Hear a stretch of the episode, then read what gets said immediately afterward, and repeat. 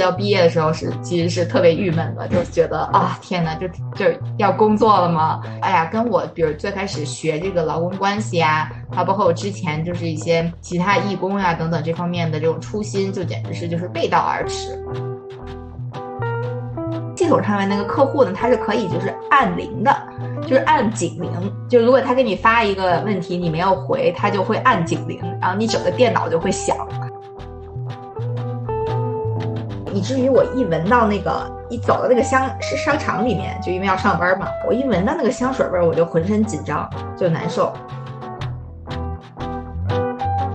整个社会的文化就是比较强调这种绩效主义吧，都是这种别人家孩子嘛，成功是一个习惯，属于在这游戏规则中比较擅长的一帮人，所以就更容易受到这种嗯模式的这个控制。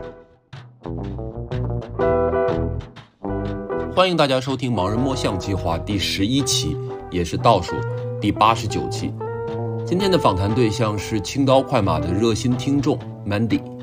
他是典型的别人家的孩子，从人大附中到康奈尔，再到哈佛，从纽约到香港，再到波士顿，从投资银行到社会企业，再到人生教练，他的履历过于光鲜。以至于我在开始访谈之前，几乎是不可避免地带入了很多刻板印象，以至于我下意识觉得这又是一个成功人生的凡尔赛叙事。然而，在完成这次对谈之后，我很庆幸自己没有因为那些标签化的成见而错过这次学习和成长的机会。在 Mandy 的故事中，我学到了自我探索所必经的挣扎和纠结，也学到了知识成长。不得不面对的抉择和取舍，或许我们每个人都在被那些虚构的、非此即彼的、身处其中而不自知的信念困境所束缚。那么，Mandy 的分享和思考，可能也会在不经意间为你打开一扇新世界的大门。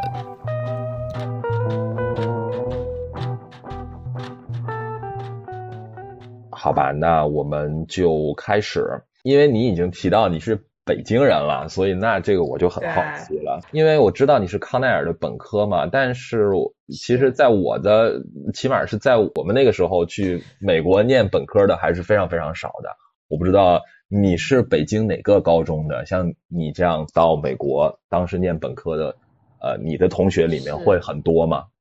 是我我是人大附中的，当时嗯有有一些。嗯，但是我感觉好像没有说来特别多，就大家大部分的同学还是就是高考的。所以你当时怎么就决定说我要去美国念本科这个事儿了？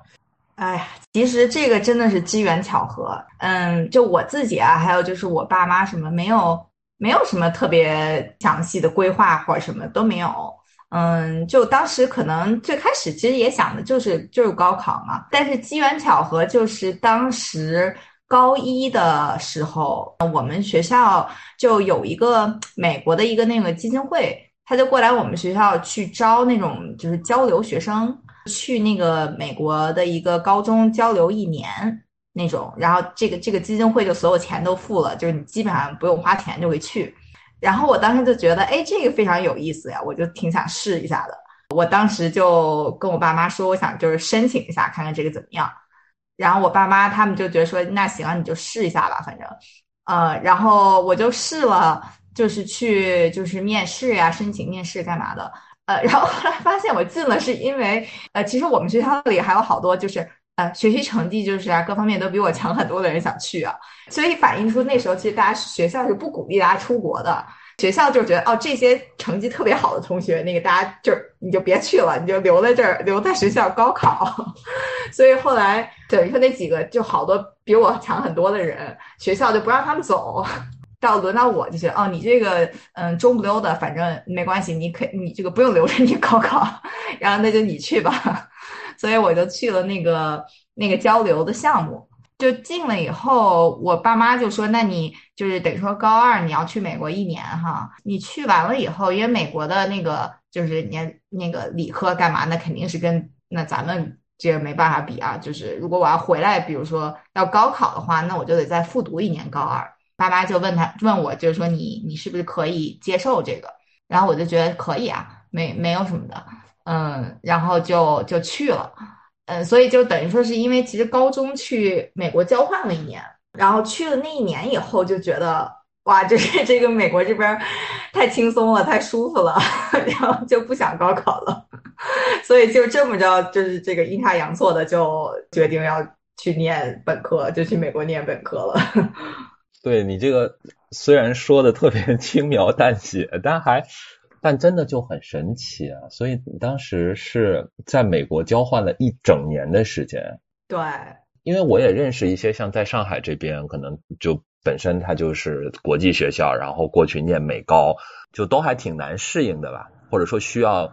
一段时间去适应。你你觉得这个当时对你会有一些挑战吗？有有有，绝对有。我记得我刚去的时候，因为我觉得我原来我觉得我在国内我的英语挺好的，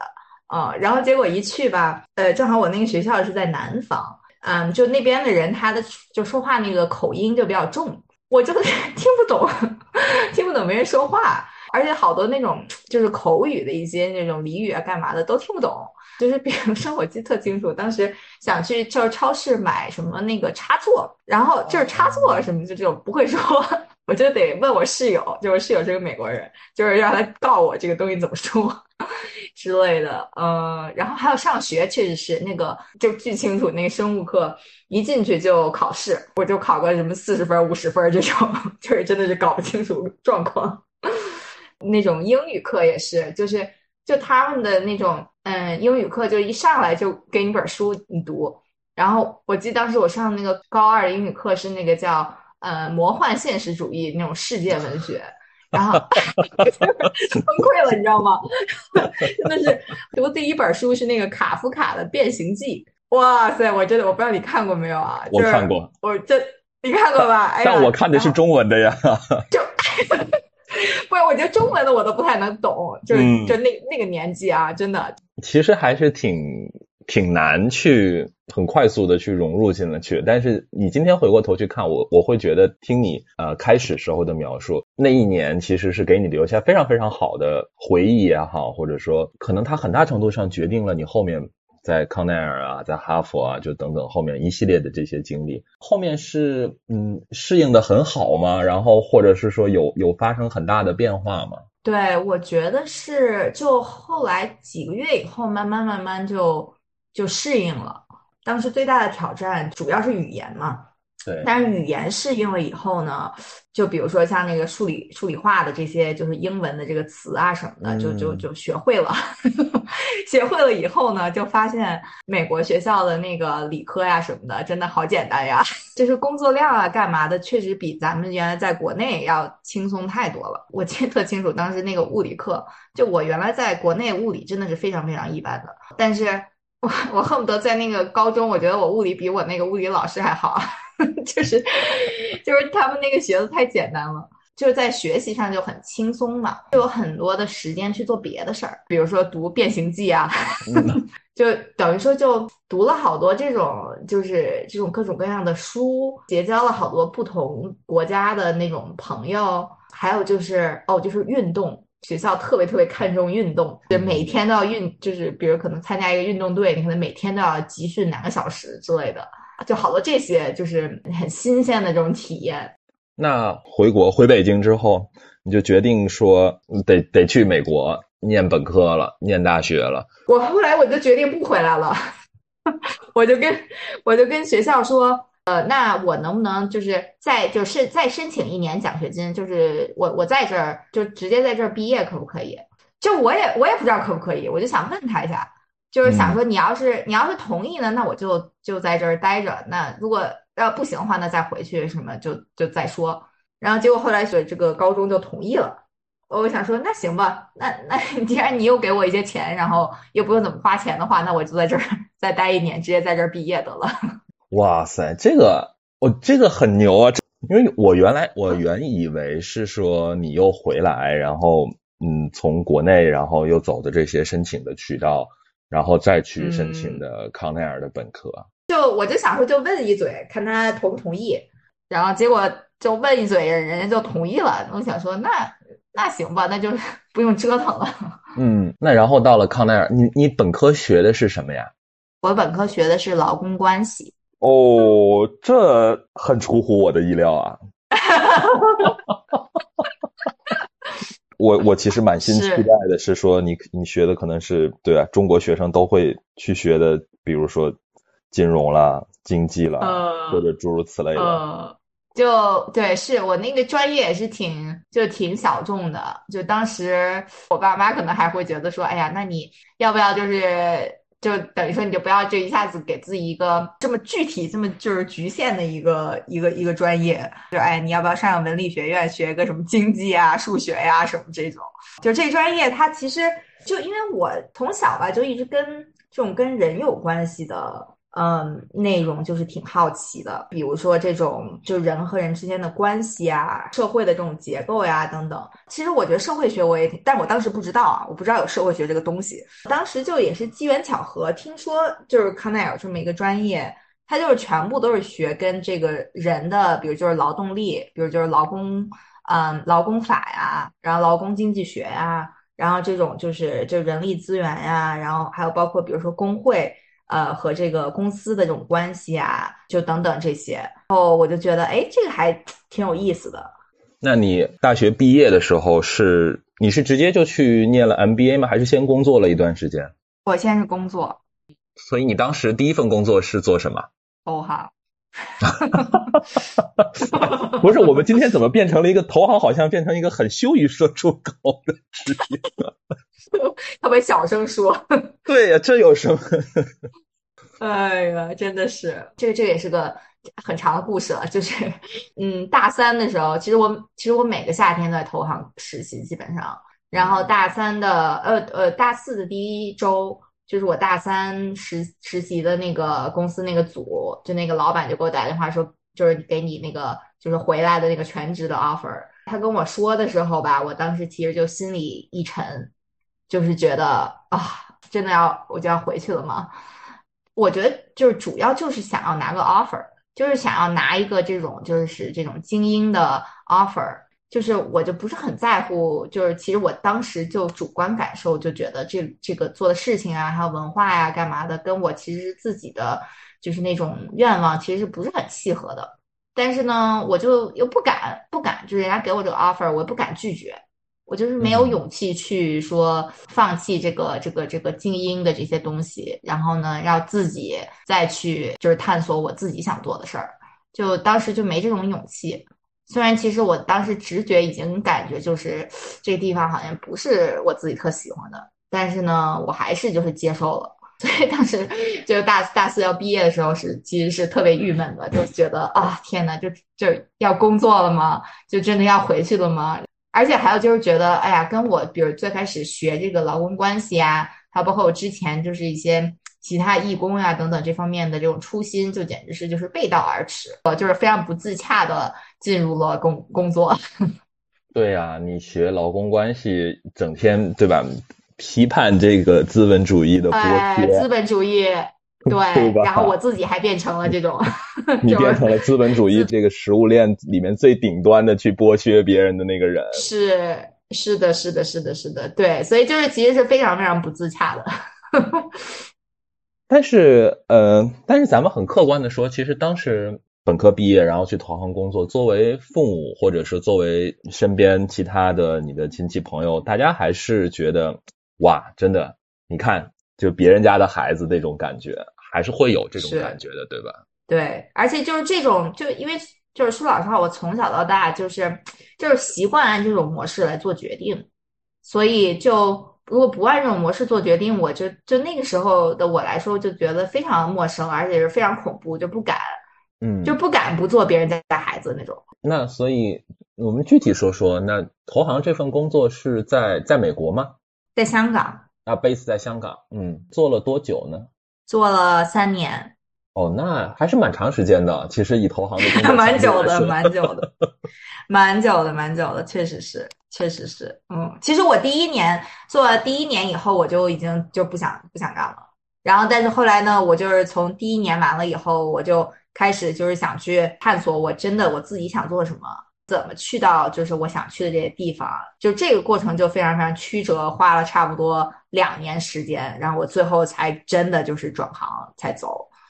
因为我们的听众肯定还是有很多正在念书、正在念大学的这些朋友们嘛，就是其实大家可能还是呃，对于投行，很多人就是只只是听说过投行，大家可能都没有那么了解。说一个是说投行的工作强度可以有多大，然后另外一个问题是说投行每天做什么，他们凭什么能挣那么多钱？好问题，呃，哎，所以你作为一个过来人，对吧？作作为一个作为一个学姐，然后你也可以跟大家分享分享嘛。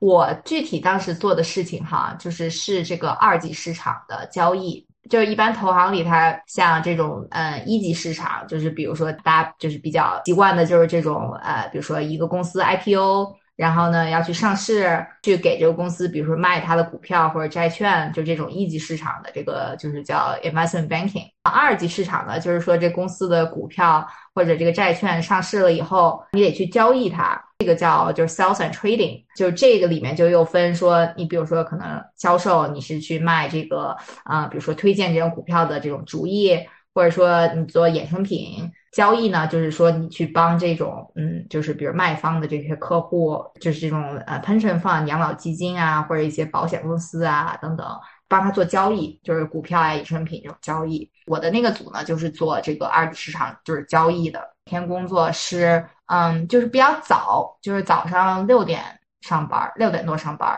嗯，因为我当时在香港嘛，所以我们就是覆盖的市场就是整个亚太市场。最早开市的就是澳大利亚。一直工作到差不多晚上的七七八点，印度是最后最后一个市场，印度闭市就是香港时间六点之后，再就是做一些就是收尾工作呀什么的，就差不多八点下班。至于就是说为什么这投行这里面的人可以赚这么多钱哈，这是一个很好问题。自己反思，我就觉得我当时做的好多事儿，其实。就哎呀，也技术含量也没有很高，我觉得，就是真的真的就是属于技术含量不是太高，但需要你就是你嗯就是学很多东西，但是我其实都是在工作上学的，就是跟原来我你你看我劳工关系毕业的嘛，就跟我原来学东西一点关系没有。这个投行就是收客户的手续费嘛，比如说像我们交易这个团队，就是客户交易越多，我们赚的钱就越多嘛。OK。所以，呃，你也提到了，就是这个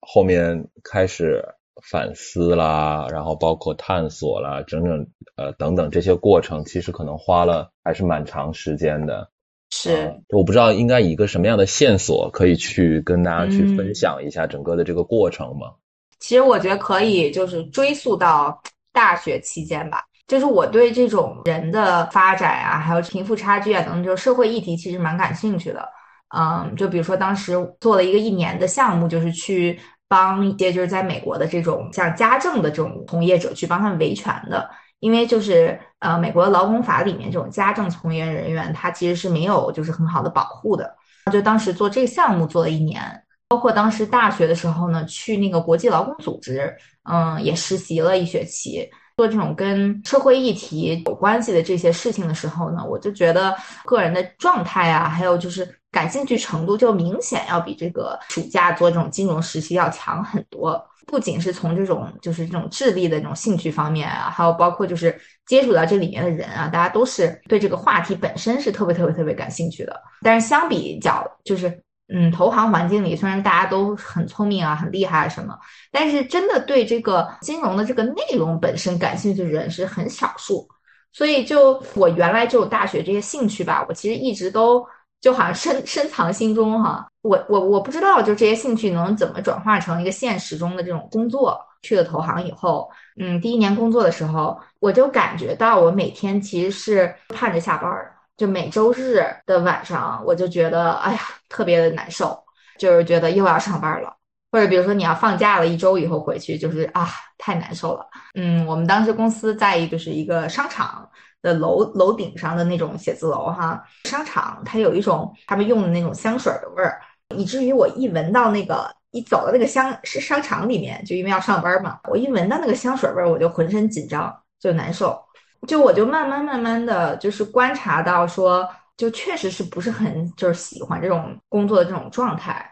而且，比如说我们一些工作文化上啊，就是大家都是比较急的嘛，尤其是就在交易时段，就是争分夺秒啊。就是你比如说你可能你晚交易了一秒钟，那个那个那个股价就变了，然后那你可能客户就亏钱了什么，就所以就是非常非常紧迫的那种文化。然后 我记得当时一个客户跟我说啊，那个嗯，问你个问题哈，不着急啊，两分钟之内告诉我就行了，就是这种这种感觉。对，我当时就是说啊，行，不着急，两分钟，真的是，就是我们当时用那个彭博的一个那个系统，系统上面那个客户呢，他是可以就是按铃的，就是按警铃，就如果他给你发一个问题，你没有回，他就会按警铃，然后你整个电脑就会响，嗯，就像这种感觉，导致就是我自己变得也非常脾气很急躁。比如说，我对我的同事，比如说帮我去做那个交易结算的，比如说那个运营的同事什么的，我就特别没有耐心。后来发现，就是这都已经就带入到我的个人生活了。对，比如说这个身边的人啊、朋友啊什么，就就特没耐心，然后经常就是一点小事儿不顺心，就恨不得要暴跳如雷那种感觉。嗯，就是这些都逐渐的积累吧，直到就是真的变化的点，我觉得是当时我的直接的老板。跟他关系特别好，然后他也给了我很多很多的这个指引啊，等等，人也特别好。然后他呢，当时因为各种原因，就是被公司给开除了，投行里也挺正常的。我当时三年就经历了三轮的这个这个这个裁员哈。这个裁员本身我倒觉得就还好，但是让我特别触动的点是因为他当时就也挺年轻的，才三十七八岁吧，很聪明啊，很有想法。其实他就想去做创业。想去做一些更有风险的事情，但是他最后就没去做，因为呢，他的太太呀，还有他的孩子，都是就已经习惯了这种这种高消费、高生活标准的这种生活方式了。而且孩子，比如都上国际学校啊，干嘛？这学费也很贵啊，什么的。他自己虽然想，比如说，假如说创业不赚钱什么的，那个他可以承受这种风险，但是他家里人已经就不行了，或者就说会很困难吧。他因为就是这些顾虑，导致他就最后就想说，那还是去另外一个投行好了。就是虽然说他不喜欢这个，就是我们当时在做的工作呀什么的，但是因为就是家庭的这种经济的这些就是很现实的顾虑，他就又去了另外一个竞争对手这样。所以我当时就觉得对我的触动特别大，我就觉得啊，他其实也没有多大，才三十多岁就要做这样的决定了，我就觉得说啊，那。我有点不想这样，我不想说等等到我三十多岁的时候，因为比如说可能习惯了这种比较高消费的生活，然后就没有选择吧，就是或者就是说被这种钱呀，还有这种生活标准被捆绑住了。所以我当时就觉得说，而且那时候才很年轻嘛，才二十三岁，我也没有什么负担。如果比如说我就去就去冒险啊，去搞一些事情，搞不成也没关系，反正就没有其他人是靠着我要要生活的。所以那个时候我才觉得说，我如果我想去做一些这种跟人呀、跟这种社会议题、跟这种公益有关系的这个事情的话，我觉得我现在真的要好好的去研究一下，到底怎么弄，到底怎么进入这个行业，就不能就是像原来大学是那样，就是脚踩西瓜皮，就走到哪算哪了。然后我就开始去找，我就想说，我去找这种跟公益啊、社会影响力有关系的任何的工作。当时我都不知道有什么工作在哪儿。我当时就是各种去找，比如说像公益基金会呀、公益组织啊、社会企业呀，反正就各种找，全世界各地的找。比如去认识就是做这些事情的人啊，就在网上就是去领英上面就去扒人家的那个呃这个这个背景，然后就给人家发那种冷邮件呀什么的。去找了半天，就是发现说哦，呃，这个不像就是原来在大学哈，比如金融啊、什么咨询啊，就这些。它是有固定的这个就是招生的模式嘛，它是有固定的这个职业路径的。但是像这个公益啊，就是社会影响力这方面就没有。嗯，我觉得当时就是真的是就是盲人摸象，真的是这个 这个播客的题目，真的是盲人摸象乱摸。包括那时候我对自己也就非常不了解啊，就是比如说我到底能接受多少钱？因为这些公益组织啊什么，它的工资是特别低的嘛。然后我到底多少钱能接受？这个底线在哪儿？什么这些都不知道，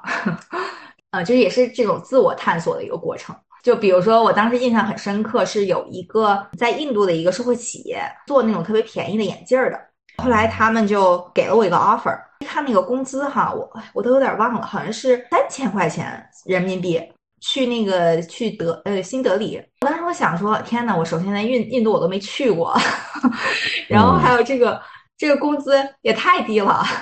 我这个还是接受不了，可能我承受不了那么大的不确定性，在一个完全不熟悉的文化和语言，从来没干过的工作，还有就是这个工资这个降的太多了，所以就像这种，就是我有各种这样的碰壁的经历以后，就慢慢慢慢发现，就是我可能我自己的这个边界在哪儿。所以最后你的选择是？所以最后我就想说，那我就去一个这个就是我的文化语言方面就是都是比较熟悉的地方去找这种嗯社会影响力有关的工作。最后就找到了上海的一家公司，专门做这个公益组织的咨询，还有呢就是专门有一个小的，就是去投资这个早期的一些社会企业的一个很小的一个影响力的投资的基金，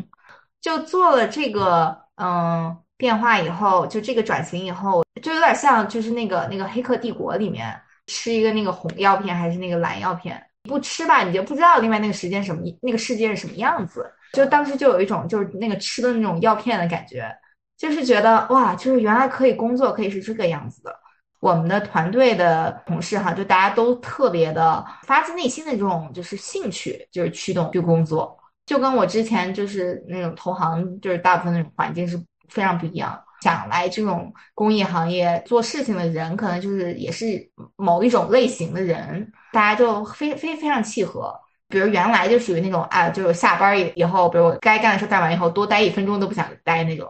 嗯，但是就是转型了以后，就开始新工作，就觉得哇，就是工作就其实就是我个人的这种价值观呀，还有我个人追求，就是一部分的体现。就哎呀，就反正就非常开心，就非常享受工作这个过程，比如出差啊什么的，都觉得哎呀好开心啊，就是那种，嗯。嗯，对，还是一样的，因为你做的每一份工作，可能都是今天的年轻的朋友们特别好奇，然后也很关心的。是，我觉得你还是给大家介绍介绍社会企业或者说社会影响力投资，嗯，到底在做些什么，然后或者说，嗯，对你们那个时候在看的一些项目，可能是一些什么样的项目？可以称其为社会影响力投资。嗯，是是是，那我就讲就两块儿吧，就因为我们嗯公司就是主要两块业务，就一块是就是做这种啊公益机构的一些啊咨询，就比如说我们的客户可能就是有这种比如大型的基金会啊，嗯或者一些比如说国外的一些基金会啊，然后一些就是企业的这种社会责任部门。嗯，或者一些比如说这种家庭办公室，他们可能需要有一个这种咨询团队帮他们做的事情，可能是有几种类型。比如说一种是这种啊，像这种战略规划，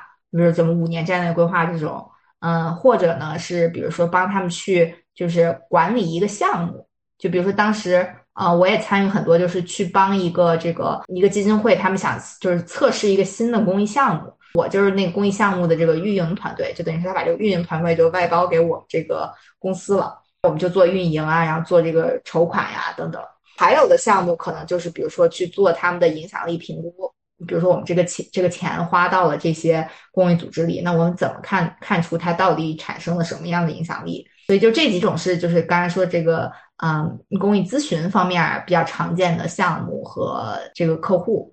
然后呢，第二块的业务就是刚才说的这个啊，社会企业的影响力投资。嗯，那这块呢，就是整个行业各种各样的这种策略呀，还有这种嗯投资类型的，其实是非常多元啊，很不一样。嗯，我们公司当时我们具体的专注点是，就是比较早期的，在 A 轮啊、天使轮这种阶段的，就是初创的社会企业。呃，就比如说，我们当时有这个投了一个乡村的一个妇女这个小额贷款的项目，投了一个就是啊做这个自闭症艺术教育的一个学校，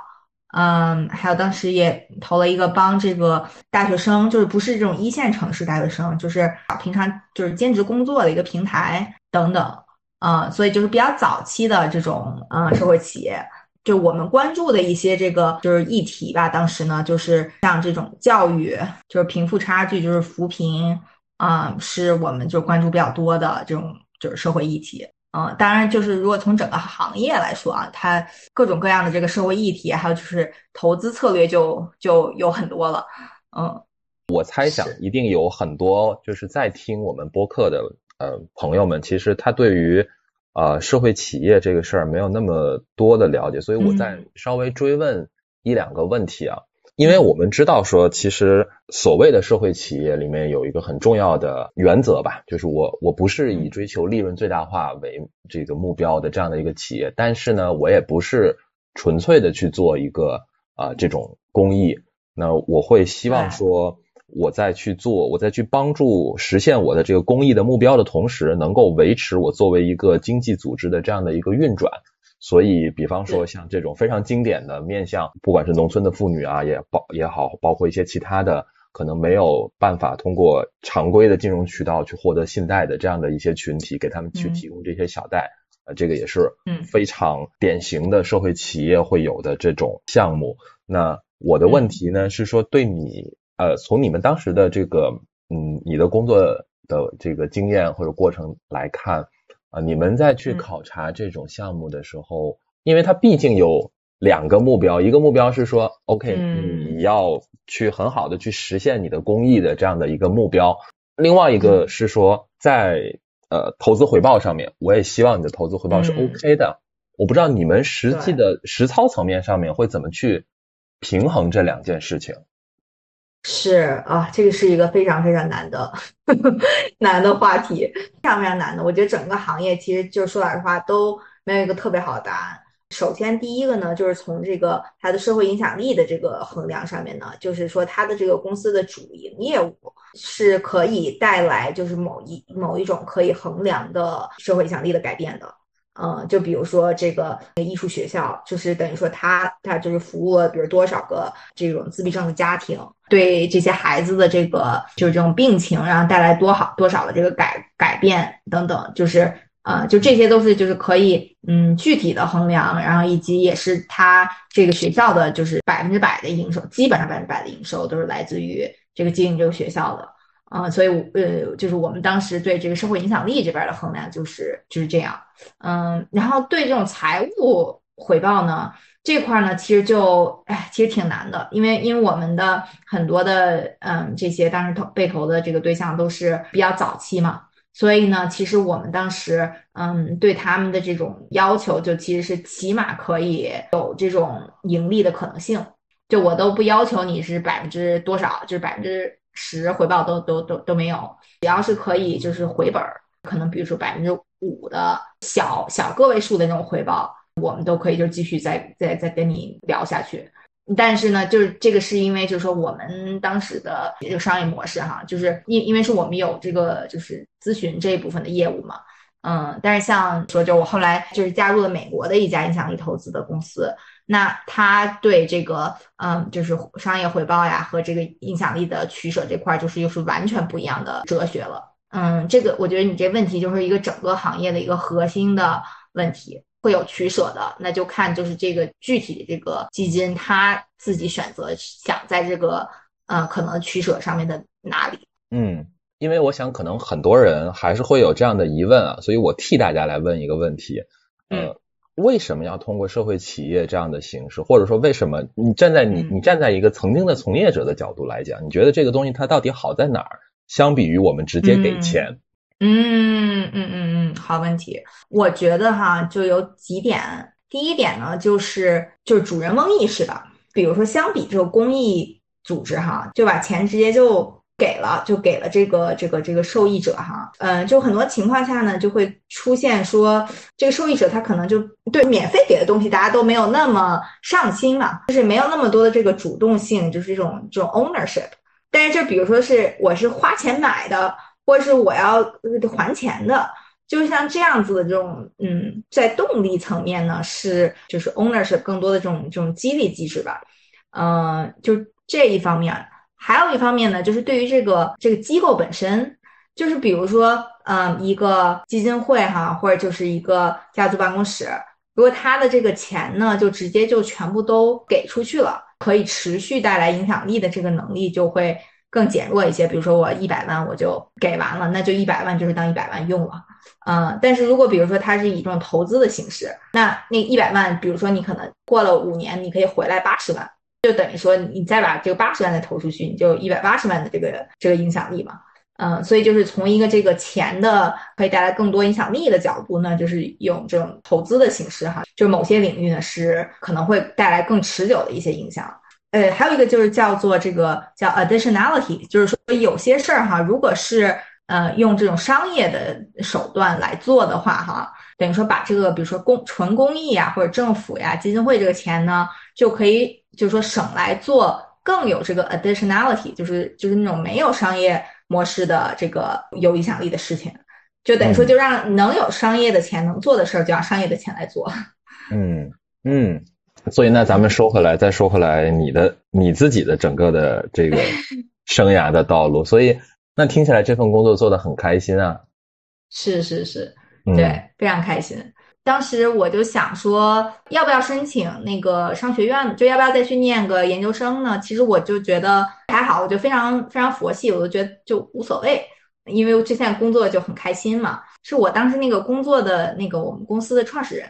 他是有那个 MBA 的，然后他就跟我讲到说，就是 MBA 这个也还就是挺好的，然后就是接触到很多不一样的人啊。他跟我讲他的商学院的经历，我就觉得哦，哎，其实还挺有意思。以及呢，就是像就是这种社会影响力投资呀、公益咨询这块，就是在当时在国内也是比较小众嘛。就像美国呢，就做这个的机构呀，然后这种呃公司啊什么就多很多，一直挺想去看一下美国这边怎么做的，然后就想说，那就是申请一下吧。嗯，能进就是跟这种社会影响力特别相关的这种项目啊，如果能进去的话呢，我就去。而另外一个也是，当时就是觉得说，哎呀，单身，然后也没有什么负担，父母身体又很好，什么就如果我想再出国的话，就趁也是比较年轻的时候再再再出去折腾一下，呃，就当时就申 了，反正申了进了以后我就去了，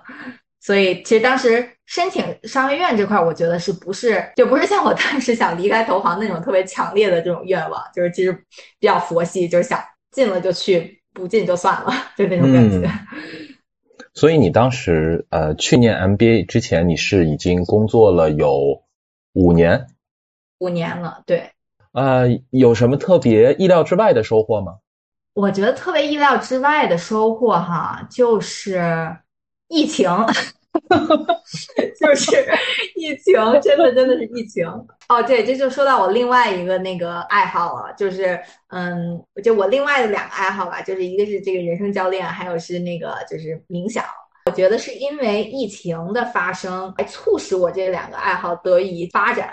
我是一八年进的学校，然后二零二零年毕业嘛。当时我想法是，毕业以后就在美国找一个这个美国这边的做社会影响力投资的这个基金去工作。一般就是就这种工作，就差不多是在最后一学期去找。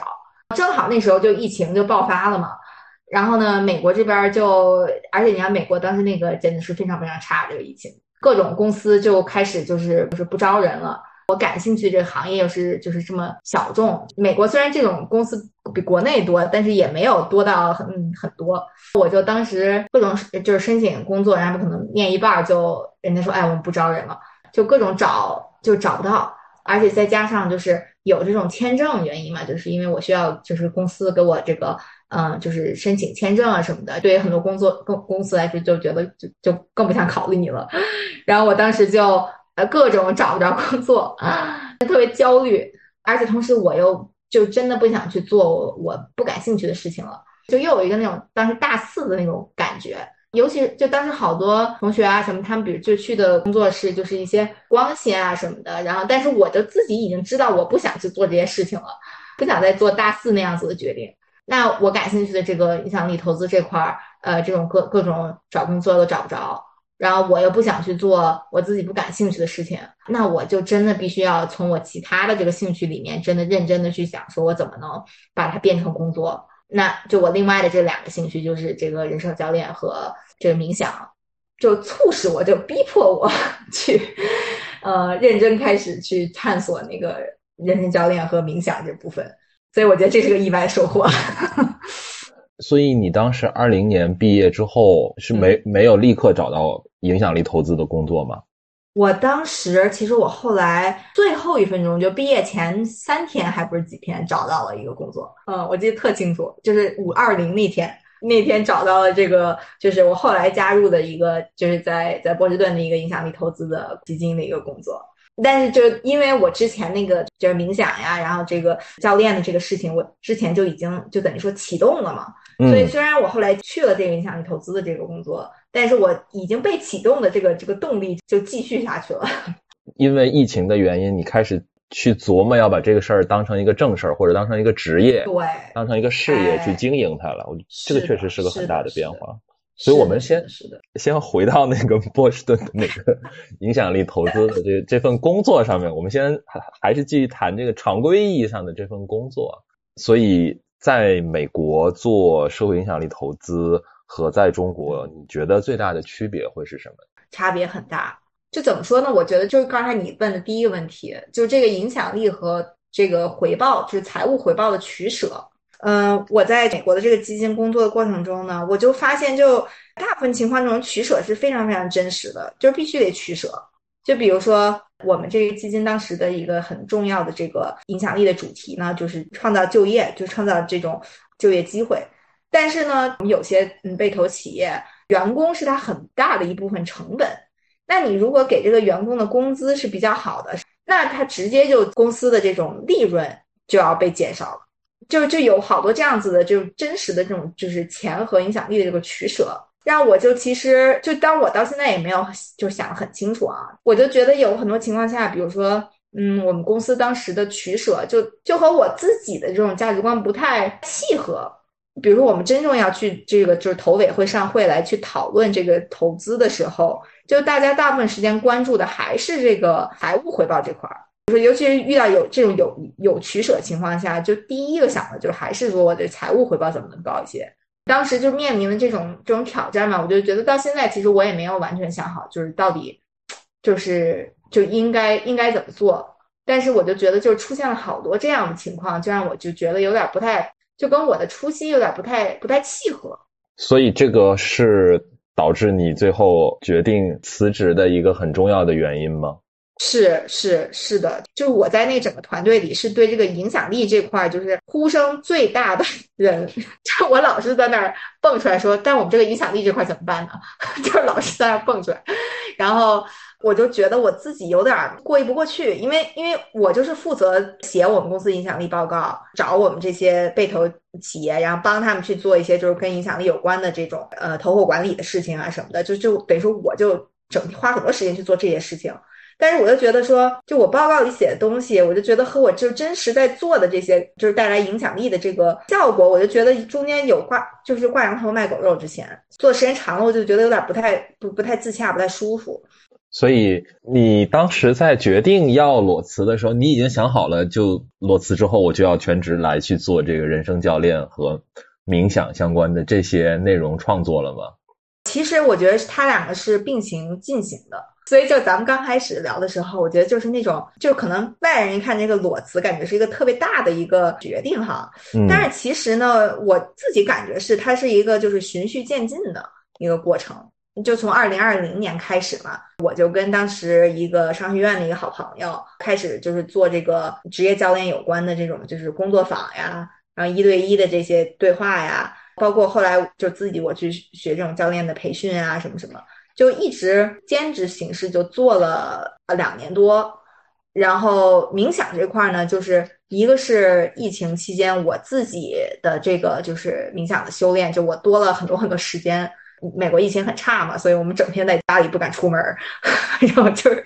在家里修炼的这个时间也变多了。后来也就是呃加入了一个国内的一个冥想的创业的公司，嗯，也是就是从二一年开始，所以呢就等于说。这两个嗯兴趣就先是以副业的形式存在了，做副业就我已经做了两年了，觉得说哦它是可以就是赚钱的，就它可以满足我的一些这现实需求，比如说这个教练，我就我后来我的这个客户的这些收入哈，就足足以，比如说把我当时这个做教练培训的这个所有的学费都就是覆盖了。就有了一些这种兼职形式的这种测试，就现现实生活的这个测试以后，我就觉得说，哦，那我可以去就是全职出来做这个事儿。所以其实对我来说还是个比较缓慢的这个决定过程。其实我也看到有一些我们叫争议也好，或者是说讨论也好，就是关于人生教练这个事儿啊，因为大家可能也没有那么理解，说他跟比如说。呃，职业咨询啦，或者是说一些心理咨询啦，或者等等，到底有什么样的区别？然后啊，也会有一些，我也会有看到一些争议，说啊，就是好像很多人都是这样的路径啊，就是你以前就做做 consulting 啊，或者是做投行，然后现在出来做人生教练。我我觉得是不是你可以先跟大家也分享或者说介绍一下，说人生教练这个事儿到底是做什么？它跟我们刚刚提到的心理咨询也好，或者说一些职业发展的咨询也好，它会有一些什么样的区别？嗯，是的，是的，你刚才说这个问题特好，就是我我之前就是前几周我有好几个不同的朋友互相都不认识，然后那个就给我发了一个。小红书上面一个问题就是说，怎么那么多 什么 HBS 什么 MBB 出来的人都去做人生教练了？然后就是怎么这么多人好为好为人师？对，所以我就刚才你那个问题让我想到那个，嗯，就对于我来说哈，就是当然可能嗯，就是不不同的这种教练，他的这个就是这个思路和哲学不太一样啊。我个人来说啊，嗯，人生教练呢，他。他其实不是一个这种，就是人生导师，就他不是一个那种从上而下的这种视角，跟客户呢其实是一个平行的一个伙伴的关系。就这个教练呢，他其实不是说去告诉这个客户说你遇到这个问题你该怎么解决，不是给建议。我自己也觉得，就是给建议其实没啥用。因为这个建议呢，就是都是出自，比如说我个人的视角嘛，我个人的这种角度，真正对这个客户有帮助的是，嗯，帮他们更清楚的看见自己的视角到底是什么。所以就是这个教练的作用呢，就是说通过这种深度的倾听、观察，然后去问一些这种就是启发客户的一些这种强有力的问题，让这个客户自己看到，就是等于说像举一面镜子。让这个客户自己看到，说他的，比如说底层的一些愿望，或者他底层感受到的一些不自洽、矛盾到底在哪里，就通过他自己的眼睛去看这个教练举的镜子，发现就是他自己已经有的这些，呃，这些智慧和自己已经有的这些答案。这个时候，就这个教练不需要说什么，不需要去给建议，这个客户他其实自己就能发现自己有的答案。就是等于说，教练的一个理念就是，这个客户他本来就是啊本自具足的，就他本来就是充盈的，有有资源、有力量的，他只是需要一个伙伴，比如说这个教练来帮他去重新发现他自己已经有的这些资源，嗯，而不是就是说，好像说，哎呀，我告诉你啊，我这个我我特别懂，我告诉你，你该怎么怎么怎么着，就不是这种，不是这种关系。哎，这个让我想到我以前就是社会工作 social work 的那个那些课程，然后里面。呃，会提到一个非常核心的观念，叫助人自助。嗯，对。哎，对，我觉得跟你提到的其实会还蛮像的。是的，是的，是的，是就是这个意思。就是每个人都有自己的这种 agency，自己的力量和自己的这个智慧。就你已经是一个完整的人了，就你你什么都不缺，嗯，就只是需要可能一些支持的网络帮你去重新回归到你自己已经有的这种完整。嗯。到目前为止，因为我我前面我们也已经聊到过，我知道你已经有很多这种作为人生教练来去做咨询的这样的一些案例，可能有将近上百个了。呃，所以来去跟你来去做这样的教练的这些过程的客户，他们大概或者说比较多的典型的会是一些什么样的状况呢？我发现，就是我的大部分的客户哈，都是属于社会主流叙事是非常非常成功的这种年轻人，就是别人家孩子这种，就其实跟我自己原来那种挺像的，就是习惯一些嗯比较就是康庄大道吧。但是走到某个阶段，就发现说，哎，这这个好像不是我真的想做的，或者说感受到了一些这种不自洽或者这种痛苦的感觉。大部分人都是从工作中产生这样的感受，然后他就就找到我，就想去一起探索一下，到底什么是他就是真心向往的这种方向。有些人可能是他已经清楚了，但是呢，就是往这个方向奔的时候呢，就是有很多的阻力，比如说就是害怕呀，然后这种不确定性啊，没有光环了怎么办呀？比如说像这个父母不能理解呀，或者比如说对钱这种就是很现实的这些问题，到底该怎么应对啊？然后还有一个层面呢，就是说这跟这个阻力，就行动的阻力很有关系的，就是情绪。很多情况下吧，就是尤其是去做一些不舒适的事情的时候，就有很多很多情绪就会出现。我们可能从小也没有很好的这个呃训练，或者就是说怎么到底怎么应该更好的应对这些情绪，所以找我的来访者也会就是出现很多这种需要这种情绪上的支持。其实我还挺好，因为我我我不知道这个呃是不是很容易能够回答这个问题，就是。因为就像你刚刚提到的，比如说这些担心自己失去这种一个金光闪闪的、很光鲜的这样职业的一个光环，然后担心自己啊这个失去这种高收入带来的这种经济上的安全感，然后包括父母的不理解啊，各种各样的压力，这些事实上其实都是很现实的问题嘛。就对的，我不知道这样问会不会有点冒犯，但是这真的有解吗？嗯，好问题，好问题。根据每个人不同的情况哈，就是每个人的这个卡点不一样。呃，但是总体的一个感觉吧，就是嗯，我觉得很大的情况下是有一些限制性信念，有些信念是可能我们从小到大，或者是因为外界社会的原因，我们习得的，就觉得说我就应该这样，就这个世界就应该是这样子的。但是其实没有发现说，哎，其实我自己戴了一个眼镜来看这个世界。所以有的时候呢，我们可能都没有意识到我有这个信念，就导致说觉得哦，那我这个无解了。就有的时候可能就看到这个信念本身的这个过程呢，其实就会有一些新的这种想法出现。嗯，就比如举例吧。呃，比如就举这个钱的这个例子，比如举我自己啊，当时在那个就是投行的时候嘛，嗯，那投行里面可能一些文化就是说，我们就应该享受什么什么什么样的这种消费水平啊等等。就那个时候，我就接触到了那个 FIRE movement，就是那个 Financial Independence Retire Early，经济独立提早退休。哎，对对对，经济独立提早退休，就是那种什么三十岁就退休那种。然后他们的那种。嗯，对钱的这个态度就是完全不一样，就是最大化你的这个消呃，就快乐除以消费的这个比率嘛，所以就把那个你的消费就尽量控制到最小最小最小，然后把剩下的这钱全部就用来这个投资，可能三十多岁的时候你的这个被动收入就足以让你呃可以退休了。然后就比如像这个和我们当时就在同行里这种，就是嗯就会去花很多钱消费啊什么这种，就是完全不一样。就举这个例子，就是想说的是，就因为这个底层对钱的信念不一样，就导致可能会有非常不一样的这种选择。但是呢，在可能这两个极端中间，还有很多很多各种各样的其他的选择可以出现的。所以有的时候，包括我自己也会这样觉得，哎呀，非常卡顿无解。但可能就是因为我卡在一个我自己的这种信念里面出不来。嗯，就比如说像我自己也有教练。就我卡顿的时候，我那个教练我就觉得不是 A 就是 B，不是黑就是白。我那个教练就说，你只要一旦感觉你是一个存在一个二维的世界，只有两个选择的时候，那就证明说中间还有很多有创意的可能。你只不过我现在也是被我自己的信念所捆绑住了。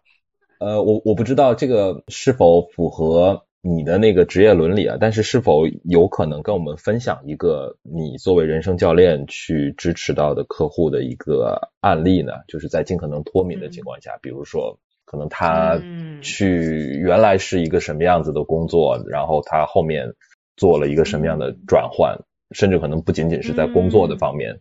我就想到有一个。嗯，故事就一个案例，原来也是这种金融行业，然后就很不喜欢，而且就是他他不相信他自己去卖的这个产品，卖的这个产品本身和他的价值体系非常不契合。然后呢，他其实一直就是特别喜欢创作各种类型的创作，呃，就是文字的，然后这个图像的、音频的，就各种。然后他就一直想去做这种跟就是这种创作有关系的工作。所以那个时候，我们就一起开始就是合作，就去探索说，其实在这个变化的过程中，底层有很多的一些恐惧，或者就一些信念。就比如说，可能就就不相信说啊，我有才华，就是不相信我，嗯，可以用这种创作的能力去赚钱，去满足我的这个现实的需求。就我们就一起去挖掘出来了很多这个背后的一些这些信念，然后包括他可能小时候形成的一些模式，比如说可能是从小是这种家庭很严格的这个要求，就是你要干什么事儿就要出结果。然后那一个新的领域探索，其实像一个。就是一个小树苗一样，你很难让它一下从一个小树苗一下变成参天大树。但是他可能一些小时候的这些信念，就导致他就觉得，如果一个新的尝试他不能一下子变成参天大树的话，他就不敢去做。所以这个其实也是阻碍他很多行动的一些一个，就是我们后来挖掘出来的一些底层的原因。就把这些都拎出来以后呢，他其实就发现，他就他自己就就轻松了很多。虽然说这些过去的这种信念呀、影响啊、家庭就原生家庭影响是非常根深蒂固，就是我们可能即使看见以后哈，还是会深深的被他控制，嗯，但是呢，看的就是越来越清楚以后，他就有更多的这种主动性去选择。就比如说我们经常就我们经常会把这个嗯影响他的这种限制信念给他起一个这种搞笑的名字，比如就说啊，这个找茬鬼又出现了。他自己就能比较轻松的把这些信念给再指认出来了，然后后来就逐渐逐渐的，我们嗯在合作大概一年一年的过程中吧，他的这种对自己创造力的这种信念和这种信心就自己就就在增长，就感觉好像就是那个小苗，他自己慢慢慢慢就就有很多的新的生命力就被触发出来了，最后他就加入了一家专门做创作的一家公司，他就转型了。比如包括我们，我们的那个 logo 都是他给我们设计的，所以就是，就是一个我觉得他就突破了他自己的很多底层的一些限制性信念，所以就是觉得挺就挺暖心的。想到他他这一年的这个成长，嗯嗯，呃，我不知道从你的观察来看，你会不会觉得这种要出结果、要出成绩，然后一定要干一个正事儿，走在一个这个。主流的，或者是说大家都很认可的道路上，这算是一种在你接触的这些案例当中比较普遍的状况吗？啊，非常普遍，非常普遍。我觉得这个就是像我们的这种，嗯，整个社会的文化就比较强调这种绩效主义吧。就然后再加上，就我的客户又是大部分都是这种别人家孩子嘛，成功是一个习惯那种感觉。比如像包括我自己也是这样，就是属于在这个游戏规则中比较擅长的。你这样的一帮人，所以就更就是容易受到这种嗯模式的这个控制，在这种游戏规则下，过去有很多成功，就导致说有时候可能我们并没有完全意识到它有一些这个硬币的反面的，有一些这种这种弊端的，我们可能就习惯了，就是习惯于一一一出现一个新的挑战什么的，就变成这个绩效主义，我就得。好，那个努力，然后出结果，就条件反射就会选择这样的这个以往的这种应对模式。嗯，所以说回来，这个前面我们说笑的那个咨询跟投行的人都来做人生教练了。我我不知道这个问题这样问会不会有点冒犯啊？但是会不会有这样的一种质疑，说，哎，其实你看你们钱都赚够了，对吧？然后你现在出来跟我说你要。你要跟跟随你的内心，然后这个钱不是最重要的，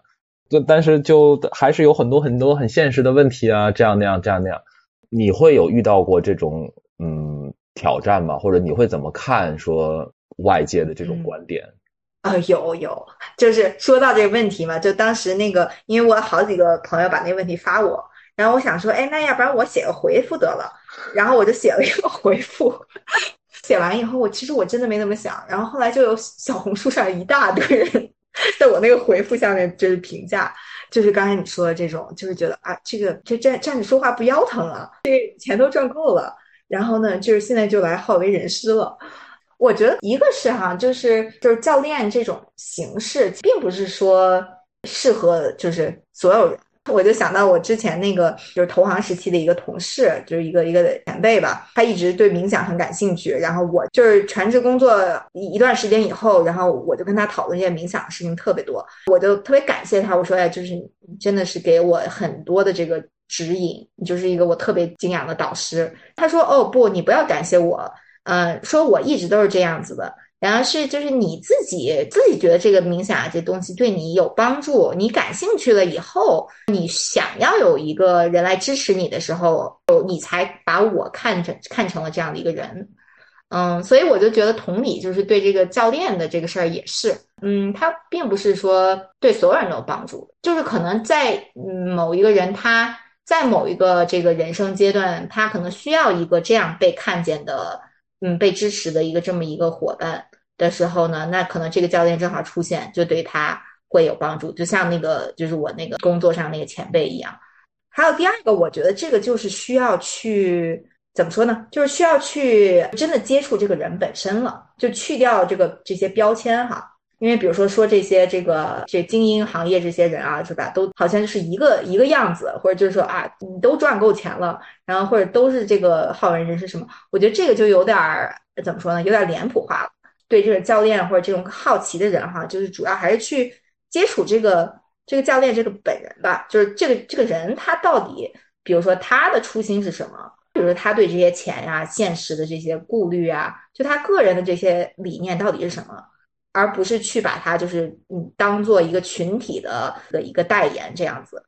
所以我觉得就嗯，对于这种质疑吧，我觉得是一个是挺能理解的。嗯，确实从就是表面上看来就觉得啊，就你都占了，然后呢还还这儿 好为人师，就是就确实是挺能理解，就是会有这种反感哈。呃，但是呢，我觉得就是如果对这种嗯。就是获得这样的知识，真的感兴趣的人呢，就也不用那么好像去被这个人的这个标签给一下概括住，嗯，而不去就是了解这个人了。嗯，关于你刚刚前面说的第一点，我是不是可以这样总结啊？就是一方面呢，我们是助人自助，但另外一方面，其实就像老话说的，呃，积极心态本身也很重要，还是天助自助者，就是你得你得自己先有一个特别强烈的说。我可以，然后我想要去更好，而不是说，哎，看到很多东西就下意识的觉得，哎，你这个就是啊，因为你已经怎么怎么样了，然后所以你才，嗯，这样的心态本身可能有的时候会把大家就束缚或者框死在你你现在的那个状态里面，你就没有办法有更多的可能性。嗯，对，或者就是说，比如说像这种，就是就你一看到某个群体，你就对他就是不是很信任哈，那。那没准这个群体的人也不适合来支持你，你这个就是气场不合嘛。OK，好，啊，我们刚刚花了差不多两个小时，两个小时，对，两个小时的时间，对，然后其实还是比较粗线条的回顾了一下，就是整个过去啊，其实不止十年了，然后有十十十五六年的这样的一个经历，所以你觉得在这？这么长的一个时间段里面，对你来说有没有某一个瞬间或者某一个决定是你现在回过头去看，觉得特别特别重要，但当时可能没有觉得的？哇，很好的问题。嗯，我觉得是接触到冥想吧。对，我觉得接触到冥想，因为最开始其实真的是因为就是每天自己就是上班太难受了，这个压力太大了。然后我就每天早上就去那种，就是我们晨会之前，我去厕所里面听冥想的那个音频，听个十分钟，然后再去上班。就当时这一点小小的这种行动，就我觉得可能到现在就彻底改变我的人生了。嗯嗯。哎，这个呃，虽然我我我总是请你科普，显得我很蠢啊，但是其实就像你刚刚说的，现在很多可能一些网络上面的声音吧，大家都会觉得，哎，冥想啊，这这种就是一个特别典型的做金融的人会做的事情，然后因此 啊，对冥想就有很多很多偏见，然后就觉得这个事儿呢，哎，就特别就大忽悠。你能不能给大家也介绍介绍？一个呢是说，可能很多人觉得冥想，哎，是不是我一定得要有什么装备，然后的换上什么衣服，然后到一个什么地方，然后请一个什么大师，然后他才能冥想？这个是我的第一个问题。然后第二个问题呢是说，你做一次冥想，比如说十分钟或者更长时间，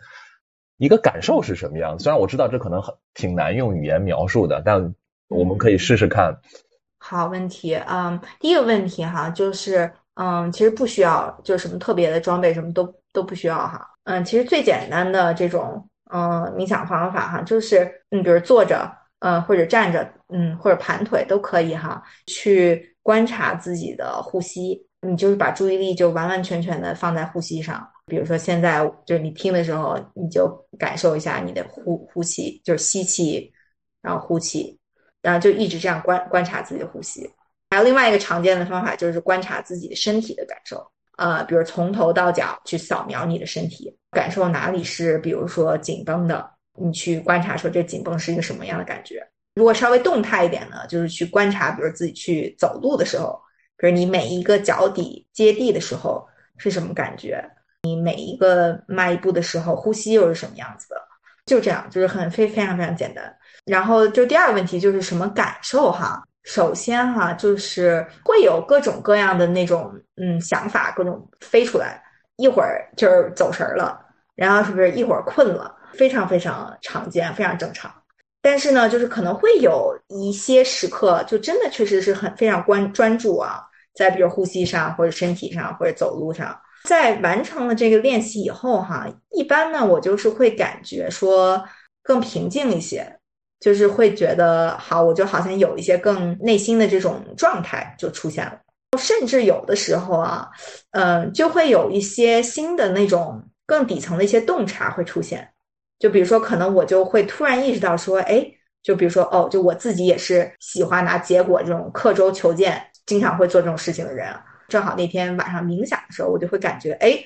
我今天又刻舟求剑了。嗯，就会有这种，嗯，就是这种洞察，在你那个心静下来以后，它就会蹦出来。所以我觉得主要可能是这两种感受。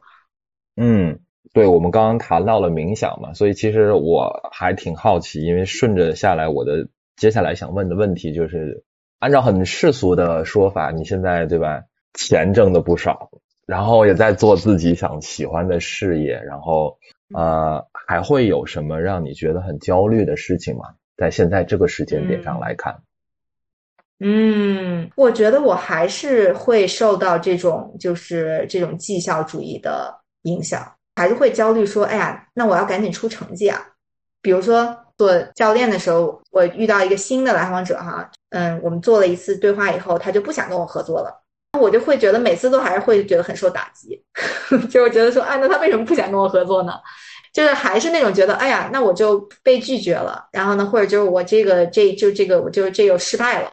嗯，绩效主义啊，各种各种刻舟求剑的这种心态，就经常会就是还是会出现，经常还是会觉得说，哎呀，那那我这个是不是我这不够好呀？哎，那我是不是不适合做教练啊？嗯，因为就是不出结果导致自我怀疑，就这种心态还是就是时不时的就会出现。我我觉得可能就是一个根深蒂固的这种 长期形成的这种惯性。那其实就像你说，你自己作为人生教练，你你也是有你的教练的。那其实从这个维度上来说，教练所要支持你达到的，也并不是某一个很确定的彼岸，可能就真的就是一个很长期的陪伴。因为很多观念上的东西，确实是会时不时就会重新跳出来。可以这么理解吗？是的，是的，是的，是的，就是就是这么理解的。就我有自己的教练和心理咨询师，就我也是一个很有局限的人，我也有很多我自己的这种嗯固定的这种思维模式，这过往这几十年形成的这种应对机制，所以就我也需要一个第三者，他不在我的这个世界里，他旁观者清的，能给我举一个镜子，让我看到说，哦，我我又在。刻舟求剑了，我又在这个就是急于求成了，嗯，所以这我觉得是个一辈子的修行，不是就是说到达了一个彼岸，真的是长期的修行。嗯嗯，你觉得跟十年前你对我们就是你现在的这个生活状态，现在的这个这个年纪这样子的生活状态的想象相比，你觉得实际到了这个年纪之后，嗯？有哪些是很吻合的？有哪些是很不一样的？哇塞，我觉得我十年前啊，就是大四快毕业那会儿，真的是对自己未来好像就是觉得我应该按部就班的做这个大家认为都正确的事情。嗯，所以我觉得我可能当时看，如果知道我现在是这样的话，可能还会觉得有点吃惊吧，就是觉得现在进入了一个非常非主流的一个一个状态。呃，我当时大四可能讲，觉得我就是应该是一个白领女强人的这种形象，但是现在明显就不是。嗯，但那个时候其实就像你刚刚提到的，其实从甚至更早在本科之前，你就对啊人和人之间的这种接触也好，或者人和人之间的互动、人和人之间的关系这件事儿本身很感兴趣。那站在今天再回过头去看，算不算是某种意义上的殊途同归？就是好像哎，我们兜兜转转这十年过去了，还真的就又重新回到了自己真的很感兴趣的这件事情上面来，可以这么说吗？是的，我觉得可以，我觉得可以。就包括更早以前，就可能其实我妈就说我小时候就是特别喜欢跟人聊天儿。一直跟人家就是那种能聊半天话痨似的，嗯，所以我觉得是殊途同归，就感觉好像就是一些天性里面的，嗯，一些兴趣啊，或者就是一些嗯驱动力吧，就好像一直都在，能以目前的这种形式呈现，我也觉得是也挺感恩的，也觉得能就是人生能把我带到现在这种殊途同归的地方，我也觉得嗯还是非常非常幸运的。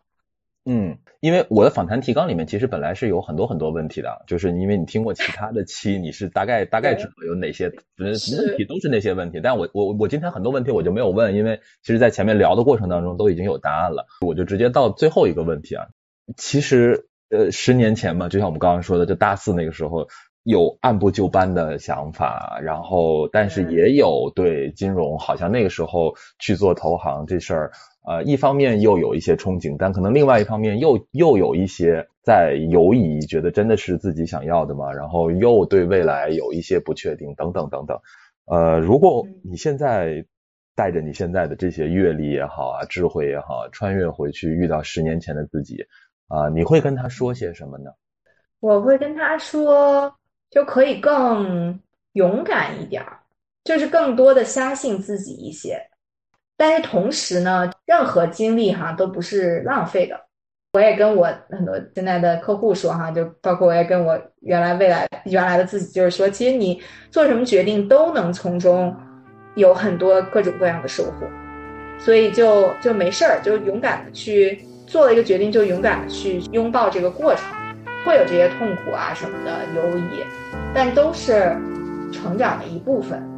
嗯，不会浪费的。所以就是，比如说，如果当时就去了投行这些，就其实那里面也有很多很多的很宝贵的收获。所以就就相信自己，就没没没关系的。